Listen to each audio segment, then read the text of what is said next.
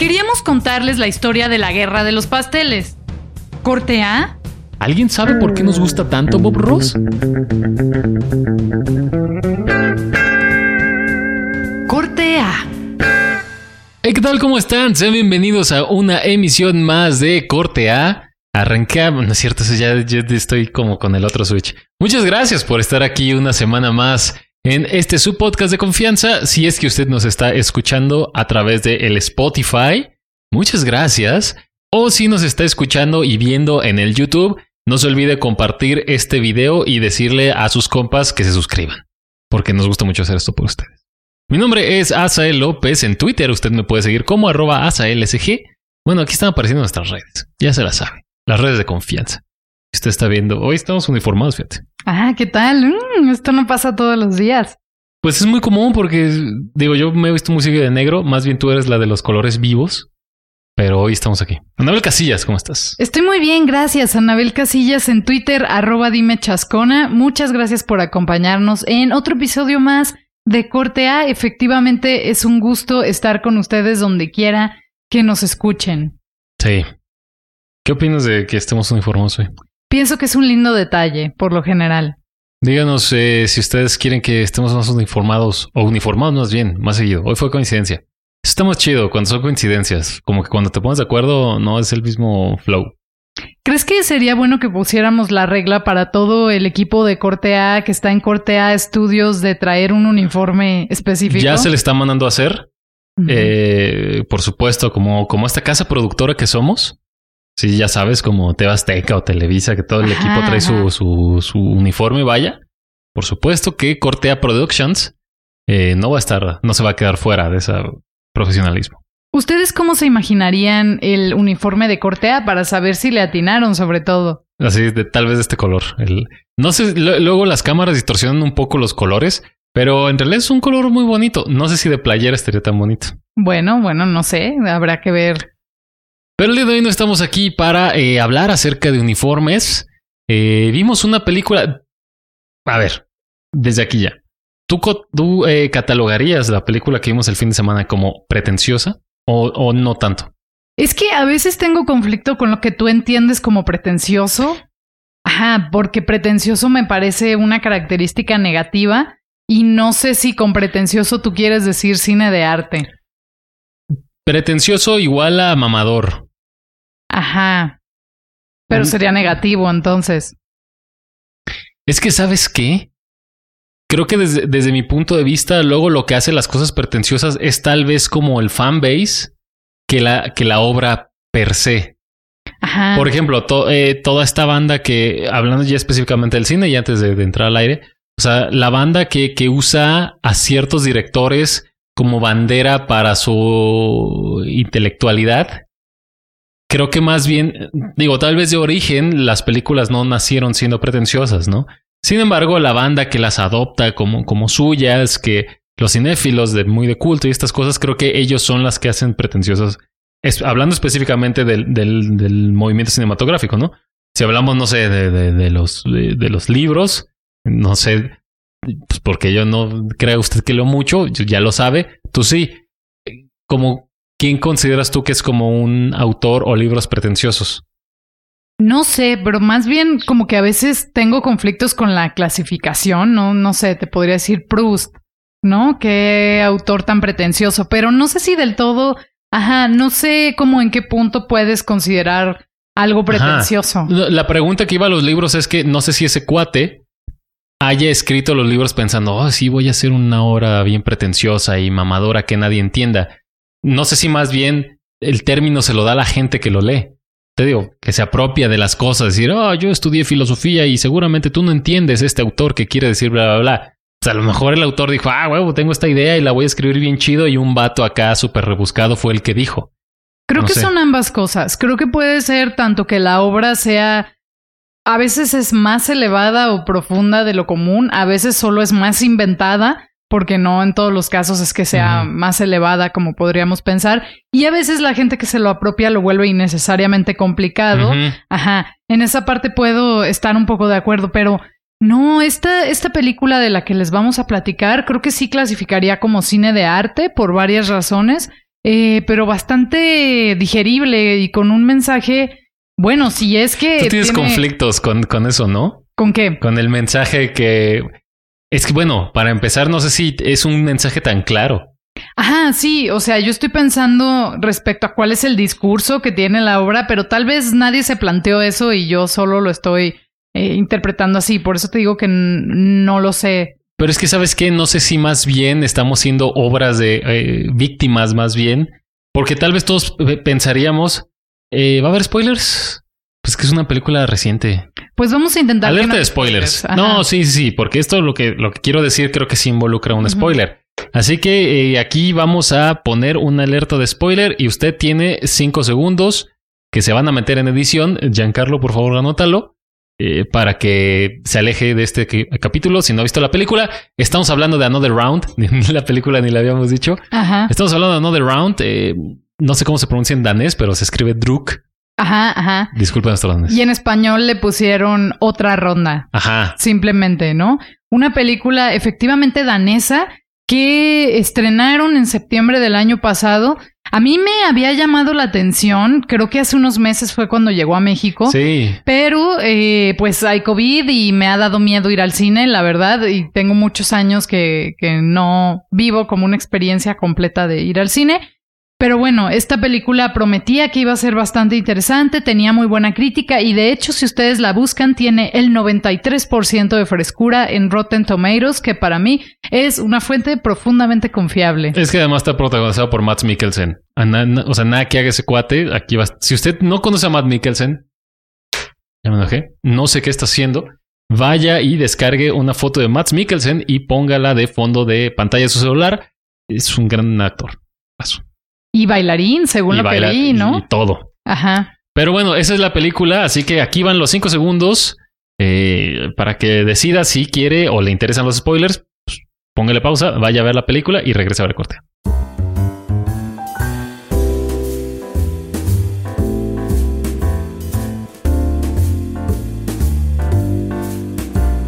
A lo que iba yo es que tal vez estábamos siendo o estamos siendo víctimas del, del director Trata, ah, vamos a desarrollar más. Sí, ajá, empecemos por el principio. Ajá. A lo, a lo que iba yo es que, más adelante lo va a entender, tal vez la, la moraleja que todos esperábamos es que diéramos, o sea, que todos pensáramos que el mensaje final era que pistear era muy malo, ¿no? Sí. Y resulta que no, o sea, la escena final, pues es algo completamente distinto, ¿no? Tal vez estamos siendo víctimas de lo que el, el común de la gente o el común de los directores haría decir, ¿saben que Este es el mensaje, no lo hagan. Y pues mm, resulta que no es así. Y no sé si más bien también ya nosotros nos estamos poniendo muy de... No lo sé, es que tal vez el director quiso decir, no sé. Bueno, sí, pero también creo que es una reacción natural como, como espectadores. La historia cuenta lo que le sucede a cuatro profesores de la prepa, sí, ¿no? Son como de prepa los, los alumnos, em, de diferentes disciplinas que tienen una amistad muy sólida, pero que están como aburridos con sus vidas. Unos ya lograron lo que se supone que deberían haber hecho, como tener una familia, Hijos. o ajá, o tener una casa linda donde vivir, ¿no? Están todos como entre los 40, los 50 años, más o menos en esa etapa de la vida, y se dan cuenta de que han perdido mucho de, de la ilusión o del propósito que deberían tener en su vida diaria. Algunos están como hasta deprimidos, otros se dejan llevar por la inercia y total, eh, en una cena platican sobre un filósofo que hablaba de que todos tenemos cierta cantidad de alcohol en la sangre y que... Desde que nacemos. Ajá, desde que nacemos y que este filósofo pues invitaba a mantenerse en un rango de 0.5% de consumo de alcohol eh, para estar como en un, digamos, en un estado chido de, la vida. En el, en el que ibas a tener una mejor, un mejor desarrollo en el ámbito social, profesional.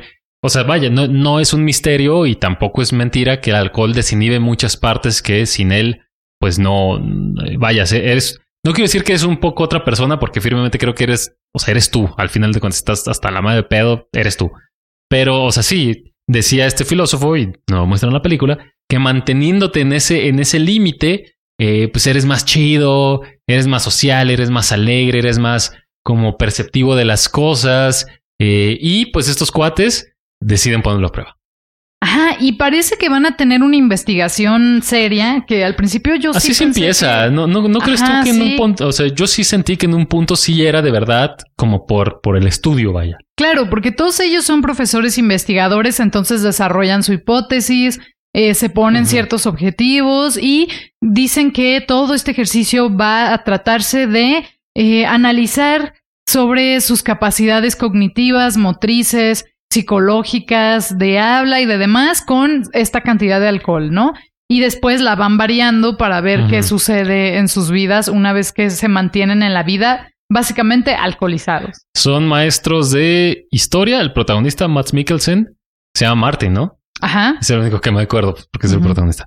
Eh, maestros de historia, maestro de educación física, maestro de música y psicólogo. Ajá. Son, Exacto. son, son las ramas en las que uno. Creo que no sé si esto era un objetivo de la película, pero luego pensé que sí, porque yo caí en la primera trampa, que es eh, justo cuando los personajes dicen, bueno, si tener un poco de alcohol en mis venas eh, me va a hacer sentir bien y voy a estar menos estresado en la vida y lo que sea, y tú los ves tan amargados y tan cansados de su día a día, que yo al principio sí pensé que era una buena idea y hasta dije, bueno, nunca me había planteado esto, ¿no? Como que es muy seductora la idea en sí de que te vas a sentir mejor y de que vas a ser más funcional y vas a salir de este estado eh, de depresión total. Y yo sí dije, ah, pues creo que yo sí haría el experimento porque no es tanto.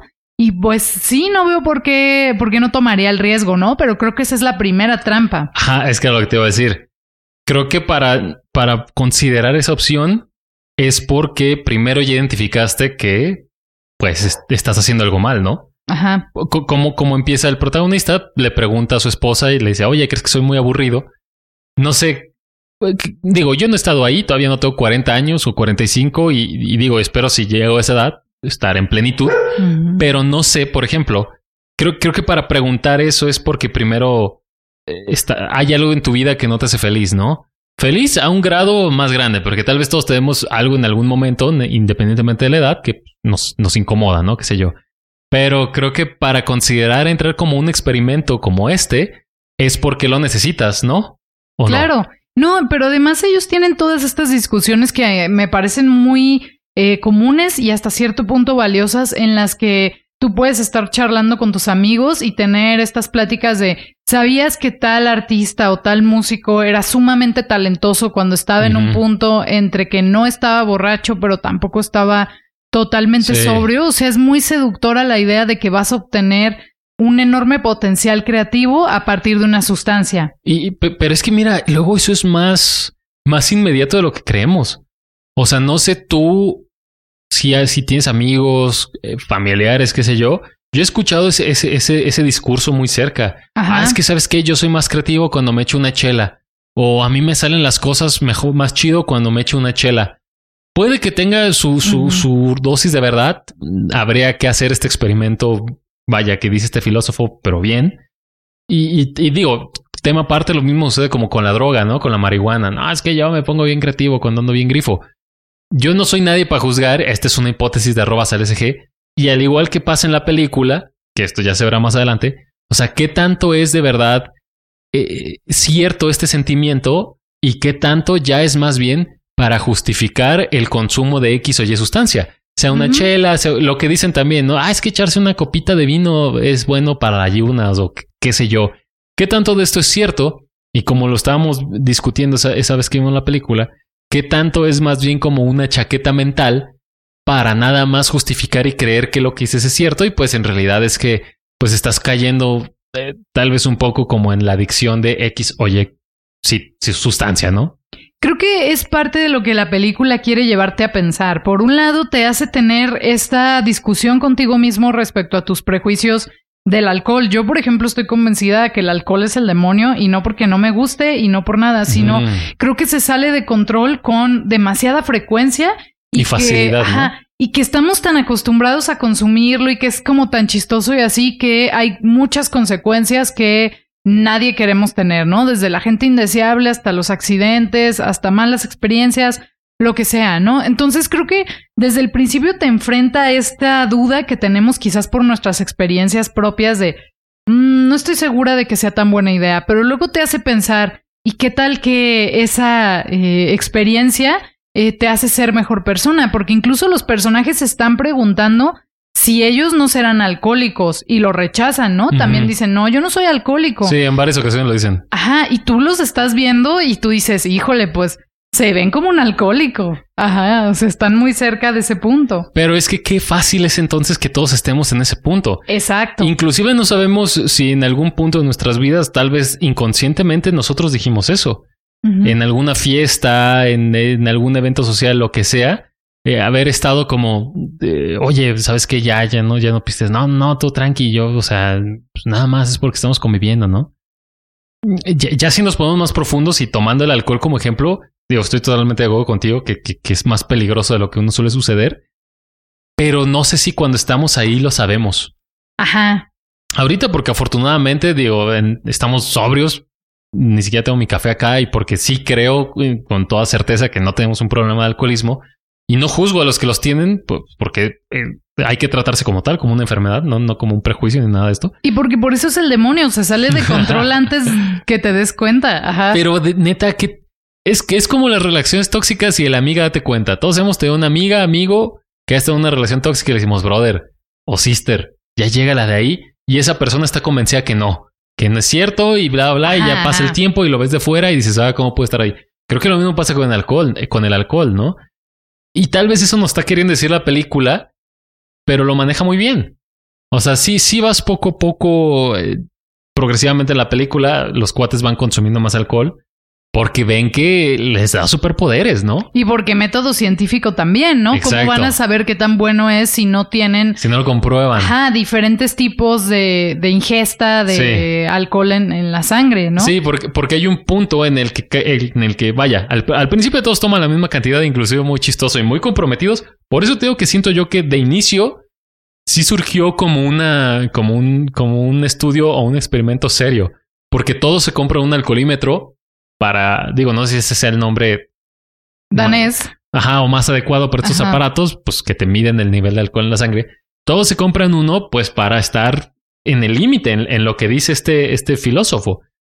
Ya después hay un punto en el que dicen, oye, ¿sabes qué? Pues mejor cada quien hay que pistear distintas dosis para ver cómo funciona eh, en, cada uno, ¿no? Y entonces, pues, vaya, ahí empieza el degenere y, y las cosas no salen bien, ¿no? Sí, Creo que por un lado está así este argumento moral que no creo que tenga que ver con la película, sino de uno como espectador, ¿no? Creo que también hay un argumento que es todavía más allá, que creo que tal vez sí se lo plantearon, porque a lo largo de la película hay referencias a diferentes eh, autores que también están muy relacionados con el existencialismo, ¿no? No a todos los conozco ni sé de qué hablaban, pero uno que sí reconozco es eh, Kierkegaard, que es un filósofo que hablaba sobre la angustia, la ansiedad y sobre cómo lidiamos con eh, la idea del fracaso en, en, nuestras vidas, que luego dije, ah, mira, en Cortea una vez andábamos muy Kierkegaardianos. O siempre, digo, no, específicamente esa rama, pero luego siempre andamos acá bien. Sobre el fracaso y demás.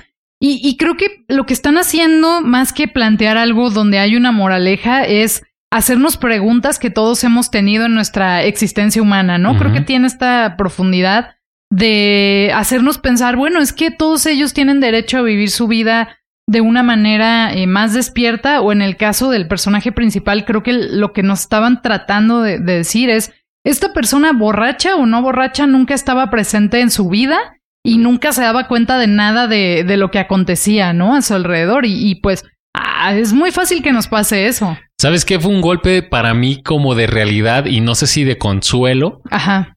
Que el primer mundo tiene los mismos problemas que acá. Por, Digo, en diferentes escenarios y en diferentes situaciones, pero es muy chistoso porque uno de los maestros, de vaya, coprotagonista tal vez, el cuate está casado y, y, tiene tres hijos muy jóvenes. Vaya, muy, muy, muy, no, no jóvenes, muy niños, muy, bebés. Muy bebés. Ajá. Y entonces te presentan problemáticas muy similares a las que podría tener un, un, ciudadano mexicano, tal vez. Pero ¿sabes qué es lo chistoso? Y, o sea, fue como ahí con, muy contrastante que ellos sufren. Sí, vaya, pues porque es válido decir la palabra sufren porque sí lo están haciendo. Eh, tanto los, las, las esposas como ellos en casas bien bonitas y con carrazos bien machins, porque primer mundo, ¿no? Sin embargo, la situación es la misma. El, protagonista mismo vive en una casa muy bonita, el vato pues, es, maestro y vaya, a diferencia de los maestros de aquí, pues parece que le va mucho mejor. Sin embargo, pues tiene una vida disfuncional con su familia, sus hijos adolescentes pues como que ni lo pelan, este otro cuate, todos viven en casas muy bonitas pero son infelices. Entonces fue muy chistoso como, mira, todos hemos tenido tal vez o hemos escuchado charlas de compañeros más grandes que tal vez están pasando por un bache en su situación, en su relación familiar y dices, mira, estos cuates uno pensaría que Dinamarca, siendo ahí un país todo bonito y bien chido, pues no tendría como estas, estas situaciones. También no sé, la verdad habría que comprobarlo, tal vez aquí está el dato. Eh, en algún momento de la película dice que el, todo el país sufre de altos índices de alcoholismo. Entonces dije, mira qué curioso. O sea, esa fue como un golpe ahí como de decir, tal vez muy ingenuo de mi parte, pero mira, esta banda también tiene estos problemas, ¿no? Claro, es que, ajá, los problemas de la existencia humana no tienen que ver tanto con en qué carro andas o si en el país en el que vives el clima es de tal o cual manera. Eh, para mí también una como metáfora que yo interpreté, supongo, porque no estoy segura que eso haya sido parte, es hay como una relación muy cercana con el mar que a mí me parece como como si hubiera una línea que divide entre tu vida hoy y entre la muerte, ¿no? Como que todo el tiempo nos está diciendo, pues ahorita estás aquí preocupándote por ciertas cosas, pero el día de mañana puedes dar un salto y estar, o sea, no estar más aquí, ¿no? Entonces, lo que me pareció interesante de esta película es que em, no te presenta un argumento moral del tipo, como lo que yo estaba diciendo, ¿no? Del tipo, no bebas nunca, el alcohol es súper malo. Eh, más bien te muestra estas dos caras, la euforia de los personajes, pero también la decadencia. Y al final, ya que te mostró ambas caras, de pronto también te dice, bueno, pero esta es una vida que, que estás viviendo y que tiene todos estos componentes, que me parece más que una película de adicciones, es una metáfora de vida desde mi punto de vista. Lo que yo ya no entendí y también no sé si ya sé más bien el director, ¿cómo se llama el director? Que nos dimos cuenta a Winderberg, que formaba parte ahí de este movimiento. Tú sí conocías esta, ¿cómo se llamaba este? Fue de los precursores del movimiento Dogma en el cine con Lars von Trier. Ajá. Y, o sea, yo, lo que yo no entendí es si, si estos, estos protagonistas, después de, de. Aquí va otro spoiler.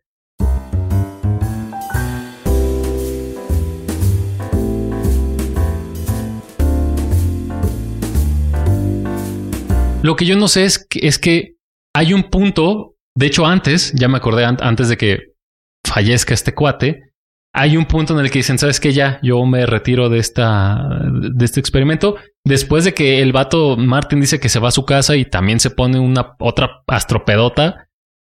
Después de eso dice, no, ¿sabes qué? Yo ya me retiro. Yo, yo, no entendí. Y, o sea, por unos momentos parece que todos logran o, deciden ya no pistear, menos el maestro de educación física, que es el que, pues, eh, fallece y no, o sea, no sé si sí es cierto eso. No sé si al final de cuentas, todo este tiempo, los vatos de verdad era como una elección el empedarse y de verdad estaban cumpliendo estas, sea, como este experimento, o si de verdad desarrollaron un alcoholismo. Y, y, me quedo un poco confuso porque al final de cuentas, cuando están celebrando, o sea, Martin, pues de todos modos se vuelve a poner hasta atrás, ¿no? Pero por algunos momentos sobre todo cuando pues, eh, este cuate va, va a limpiar la casa de su compa. O sea, todos parecen no tener esta tentación al alcohol más que el cuate que lamentablemente fallece. Y ya no me quedó a mí claro si si, si lograron dejar el alcohol o no. Pues es que no, no te lo dice como tal. Lo que sí parece que te cuenta es que tanto en los momentos más padres de la vida como en los momentos más horribles recurres al mismo veneno, ¿no?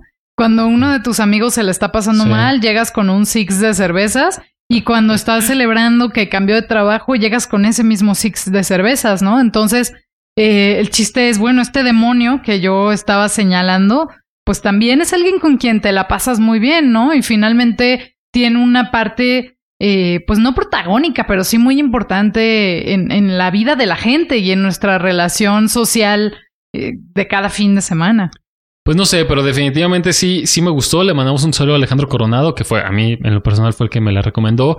Tú también ya, de hecho tú habías dicho eso antes, ¿verdad? Que la fuéramos a ver. Ajá. Pero creo que te- tenía como otro nombre o algo así. No, se llamaba Otra Ronda. De hecho, ahora está en Netflix. Ah, es Eh, cierto. Este Netflix- esta película la puede, si usted tiene este servicio de Netflix, está ahí. No crea que está súper difícil. Eh, sí me gustó mucho. Y la canción que tiene la película creo que es de estas que, que te dejan pensando también. Ya que ya poniéndolo más bien eh, como estos eh, críticos, hashtag arrobas de mamador. Eh, qué bonita música. Ujú, Y, y sí, y sí creo que forma parte muy importante de la película. O sea, hay, hay momentos en los que dices, acá, acá, eh, qué buena selección. Sí, yo en lo personal aprecio mucho como estos acompañar ciertos momentos de una música así. Y sí lo logra, bueno, ay, sí lo logra, yo ya poniéndome muy acá. No, pues que O tiene. sea, sí, sí, sí siento que, a diferencia, por ejemplo, de otras películas que utilizan solamente música, no sé, de los Creedence cuando estás en Vietnam, Ajá, dices, güey, ya sabemos que vas a poner esta canción de Vietnam. Pero o sea, esta- banda sonora, como una película. Sí, está muy buena. Definitivamente creo que es una recomendación eh, que vale la pena que disfruten en casa y que le hagan a sus amigos. Y también estuve pensando en, estuve pensando en Guillermo del Toro. Por, por, por la relación que tiene con Matt Mikkelsen. o sea, no, no. sí en un principio, pero cuando Guillermo del Toro dio estas pláticas magistrales que, bueno, creo que Guillermo del Toro le debe mucho a Guadalajara y Guadalajara le debe mucho Sí. a, a Guillermo del Toro, pero bueno, en las pláticas magistrales que dio, me parece, fueron hace dos años. La Que- pandemia vuelve los límites difusos. La verdad no me acuerdo cuáles charlas. Las charlas que dio Guillermo del Toro durante... ah, ya, ya. No, no, no. Ya fue hace, aquí en el auditorio Telmex, acá en Guadalajara. No, ya fue hace como cuatro años. No, Sí, claro. Sí, sí. Bueno, no Sí, sé, sí. pero Nos tocó esos- estar ahí cerquita, sí. En esas pláticas eh, que ofreció, pues en algún momento hablaba mucho sobre la juventud y sobre que cuando eres joven sientes que el mundo se te viene encima, pero que en realidad tienes la gran virtud de tener mucho tiempo de, de hacer cosas. Y creo que en el caso de estos profesores de la película, que todos están como en una mediana edad y que los ves comportarse como gente más joven, sí te hace pensar esta metáfora como en la alegría que tiene este momento en el que piensas que la vida se te viene encima, ¿no? Y me acordé mucho de, de esta conversación que tuvo y que decía, chicos, dense cuenta, cuando uno tiene tiempo, lo tiene todo. Y que sí, o sea, hay momentos en la vida que te, pues no sé, te sacuden y te hacen darte cuenta. Yo cuando veía la película, eh, veía a estos señores y decía, pero ¿por qué la están pasando tan mal? ¿Por qué están tan tristes? ¿Por qué perdieron ganas de hacer cosas? Y que creo que como tú dices, tal vez no nos ha pasado, pero no estamos exentos de que nos pase ni un alcoholismo, ni una crisis de la edad de esas que te vuelven totalmente gris. Sí, ¿No? y, y sabes, creo que también digo, ay, eh, me vi reflejado en el aspecto chido de mi grupo de amigos, a quien le mando un saludo. O sea, en los momentos felices al inicio de la película, cuando se van a cenar y se la pasan chido, y que, ah, sabes que estaría padre llegar a esa edad así, ¿no? Ajá. O sea, eh, manteniendo a tus amistades cerca.